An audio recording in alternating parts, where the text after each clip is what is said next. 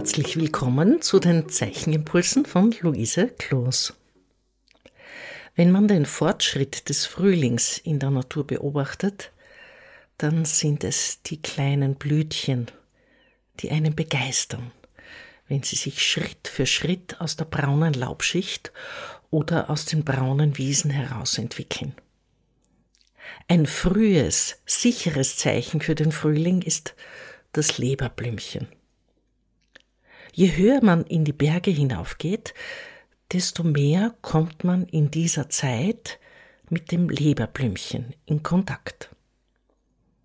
Es sind oft große Flächen in den Wäldern, die blau und lila oder ganz zart betont flächig von diesen Leberblümchen durchdrungen sind. Das Leberblümchen hat den lateinischen Namen Hepatica nobilis oder auch Hepatica triloba.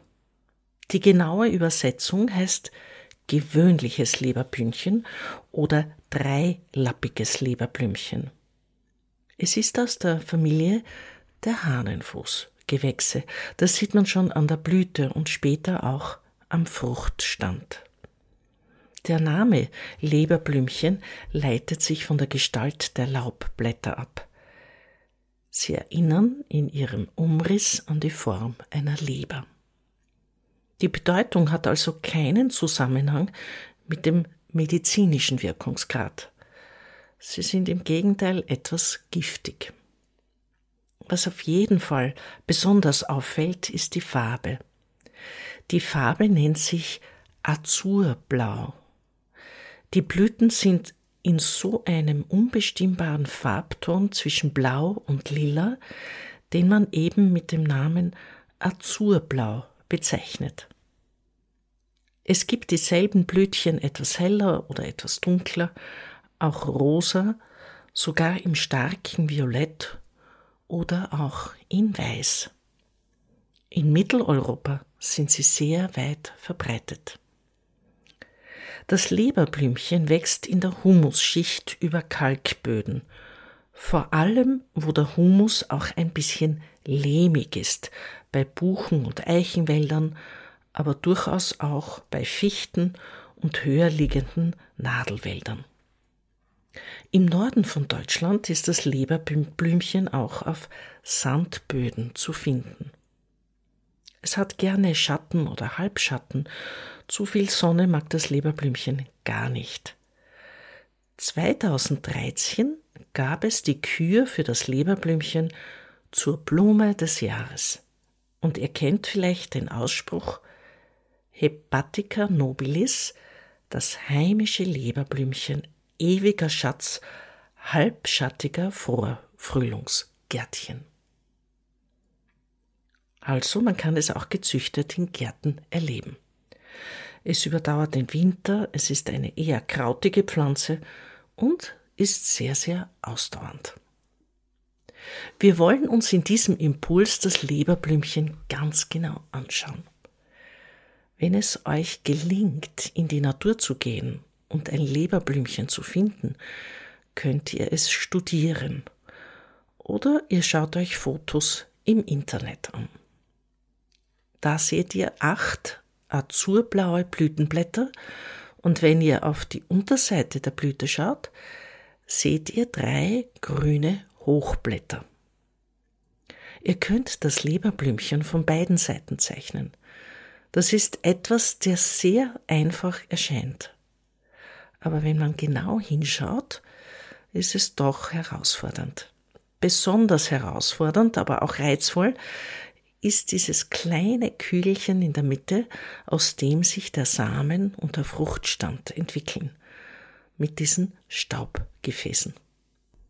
Dieses grüne Bällchen mit den weißen Staubgefäßen, die sich wiederum als wunderbare Linien von innen sich verjüngend, nach außen sich verbreitend in diesen Fruchtstempel hineinbewegen. Auch die Blütenblätter haben eine schöne zarte Wölbung und innen kleine zarte Streifen.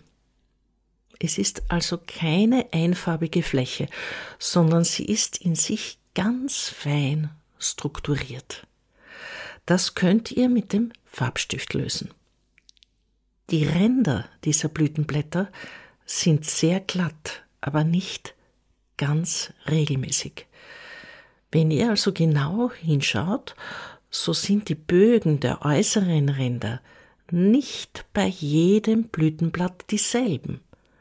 Da könnt ihr euch austoben, je nachdem, wie sich das Blatt eben wölbt. Die Laubblätter in dieser dreilappigen Form sind eben das Typische an den Leberblümchen. Sie kommen aber oft erst, wenn die Blumen schon verblüht sind. Dann weiß man, ah, hier waren die Leberblümchen zu Hause, weil sie eben sehr markant dreilappig sind. Was darüber hinaus ist noch interessant. Der Stängel. Die Leberblümchen erscheinen sehr gerade, wenn man sie im Wald sieht. Immer in Büscheln zusammenstehend, scheint es so, als ob sie gerade Stängel hätten. Die sind aber nicht kerzengerade, sondern biegen sich leicht. Und das ist als Doppellinie für die Zeichnung sehr herausfordernd. Wenn ihr näher herangeht, könnt ihr noch etwas beobachten, dass diese Stängel ganz fein behaart sind. Auch die grünen Hochblätter auf der Blütenunterseite sind an der Kontur ganz sanft behaart. Das war davor die Knospe, die sich dann geöffnet hat und aus der sich die Blütenblätter entwickelt haben. Diese Blütenblätter schließen sich, wenn es regnet. Sobald es regnet, schließt sich die Blüte und dann ist sie noch unscheinbarer. Wenn ihr diese zarten Härchen zeichnet, müsst ihr sehr aufpassen. Die dürfen nur hauchen, eine Ahnung von Hauch bilden, denn sie sind fast unsichtbar. Die Leberblümchen sind auf jeden Fall eine Pflanzenart, die, so einfach sie auch sind, für das Zeichnen höchst interessant ist. Durch die Doppellinien im Stängel, die ihr mit zwei Linien definiert und durch die Formen der Blätter habt ihr immer auch das Thema von Vitalität in der Form. Und auch die Geometrie ist in dieser einen Pflanze angedeutet. Damit könnt ihr spielen. Natürlich, ein Leberblümchen macht noch keinen Frühling, wie eine Schwalbe noch keinen Sommer macht. Ihr zeichnet also viele Leberblümchen, wie sie eben blühen. Ihr könnt in Grau bzw. mit Bleistift arbeiten. Ihr könnt es auch in Farbe versuchen. Immerhin ist es eine Pflanze des Frühlings und eure Sehnsucht nach Lebendigkeit drückt sich in der Farbe aus. Die Natur schenkt uns diese wunderbaren Farben. Mit dem Leberblümchen noch dazu etwas in Azurblau, das in der Natur sehr, sehr selten vorkommt.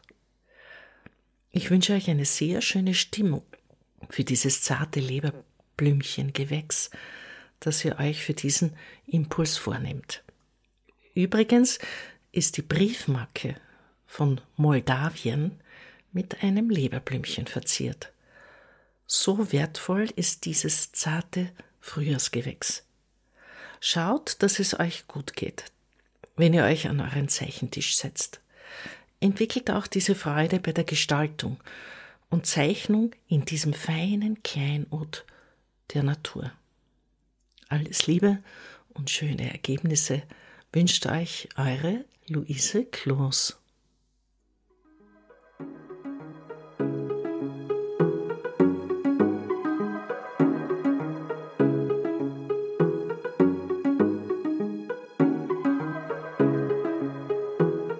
Dieser Podcast wird im Rahmen von Kunst und Kultur im digitalen Raum vom österreichischen Bundesministerium für Kunst und Kultur und dem Land Steiermark Kultur finanziert.